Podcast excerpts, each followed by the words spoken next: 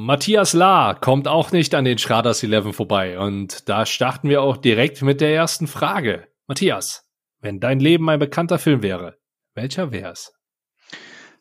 Das ist sehr, sehr spannend. Also, äh, ob es jetzt tatsächlich einen Film gibt, der irgendwie für mein, stellvertretend für mein Leben ist, weiß ich nicht.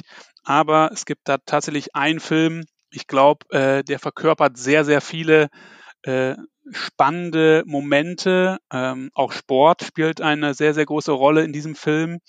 Äh, und das ist Forrest Gump, weil ähm, ähm, viel durch Zufall entsteht, ähm, aber äh, Forrest selber ähm, ja, äh, immer den, den Kopf oben hält, äh, äh, immer, immer weitermacht und äh, immer äh, 100% Gas gibt und egal, was, was, was die Lebensumstände sind. Und das ist für mich ähm, ja auch eine Art von Inspiration, dass, äh, weil das Leben ist auch oft Zufall. Man muss zur richtigen Zeit am richtigen Ort sein ähm, und dann passieren, passieren oft sehr, sehr coole Dinge, wenn man sie denn zulässt. Weiteres cooles Ding, was du hoffentlich zulässt, ist die nächste Frage. äh, was ist für dich nicht verhandelbar? Was ist für mich nicht verhandelbar? Das sind eigentlich grundsätzlich zwei, zwei elementare Themen. Das eine ist äh, meine Familie, meine Frau, meine beiden Kinder. Ähm, und das zweite ist äh, die Gesundheit.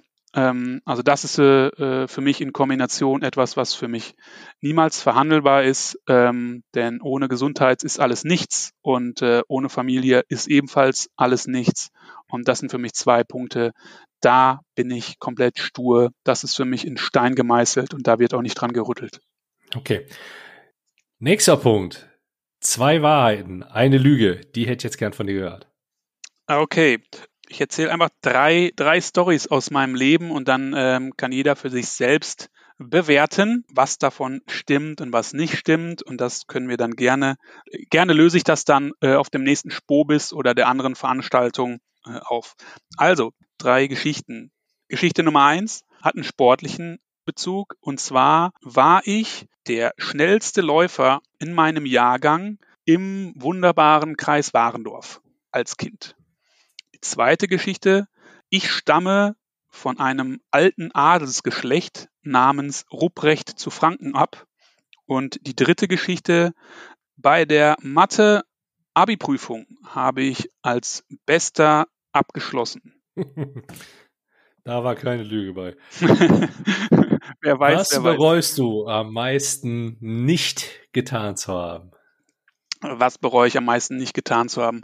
Bevor es mich äh, also nach dem Ende meines Studiums, ähm, ich war damals schon in, in Kaiserslautern, wo ich äh, auch meine Frau kennengelernt habe.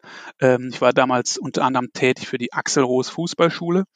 Und dann hatte ich mir eigentlich Kopf gesetzt, dass ich nach dem Studium ähm, ja eine Art Weltreise mache oder zumindest, das war mein, mein Ziel, äh, deswegen hatte ich auch ursprünglich auch mal an der Uni Spanisch angefangen zu lernen. Ich wollte unbedingt eine Südamerika-Tour machen. Ich wollte in die Karibik, ich wollte nach Brasilien, äh, ich wollte mir dort ein Fußballspiel angucken, ich wollte dort einfach eine gewisse Zeit verbringen und ähm, Erfahrungen sammeln. Ähm, das ist tatsächlich etwas, was ich, was ich bereue, nicht getan zu haben. Mich hat es dann nach Frankreich verschlagen, wie ich, äh, wie ich eingangs schon mal erzählt habe.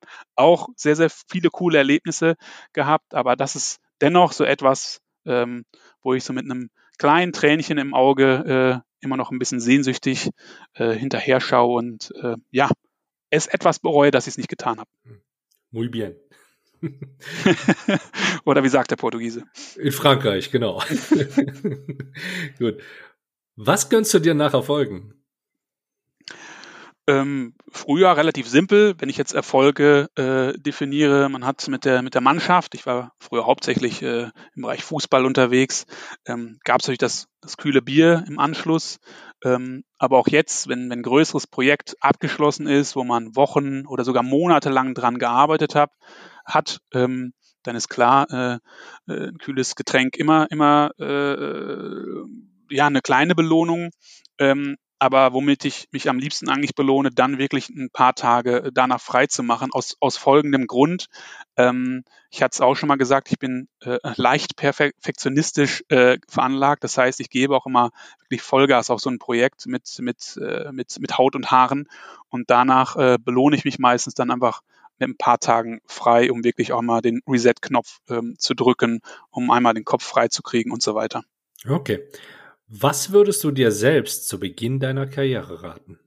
Das ist eine, eine schwierige Frage, weil grundsätzlich bin ich ähm, zufrieden mit, mit, mit meinem Lebenslauf, der mich in unterschiedliche Bereiche geführt ähm, hat und ich viele Dinge kennenlernen durfte. Ähm, aber wahrscheinlich wäre es nochmal so eine Empfehlung, denk doch mal nochmal über den Masterstudiengang nach, ähm, äh, mach das noch und die Themen, die du hast, geh sie mit äh, 100 Prozent fokussiert an und ähm, sei mit, mit Spaß und so dabei. Ähm, aber grundsätzlich bin ich tatsächlich wirklich zufrieden mit, mit, mit, mit dem, was ich bisher ähm, äh, erleben durfte. Okay. Dann bin ich jetzt mal gespannt, wie deine Antwort auf die nächste Frage folgt. Wenn du dein Leben einen Tag mit jemandem tauschen könntest, wer wäre das?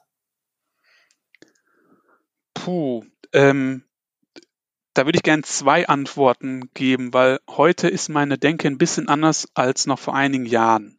Ähm, also, vor einigen Jahren hätte ich hundertprozentig geantwortet, ich würde gern mal ähm, mit einem Charakter wie Jürgen Klopp tauschen, weil der ähm, so voller Power, voller Motivationsgeschick äh, ähm, ähm, steckt, dass ich da gerne einfach mal das äh, mit seinen Augen erleben würde.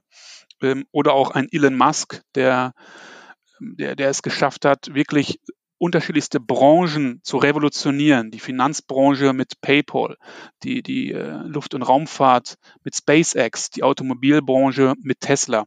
Das ist natürlich ein, auch eine ganz, ganz faszinierende Persönlichkeit.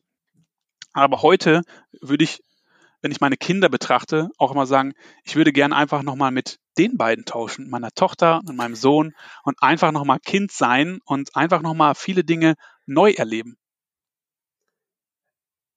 Nice, sehr nice Antwort. Womit tankst du Kraft?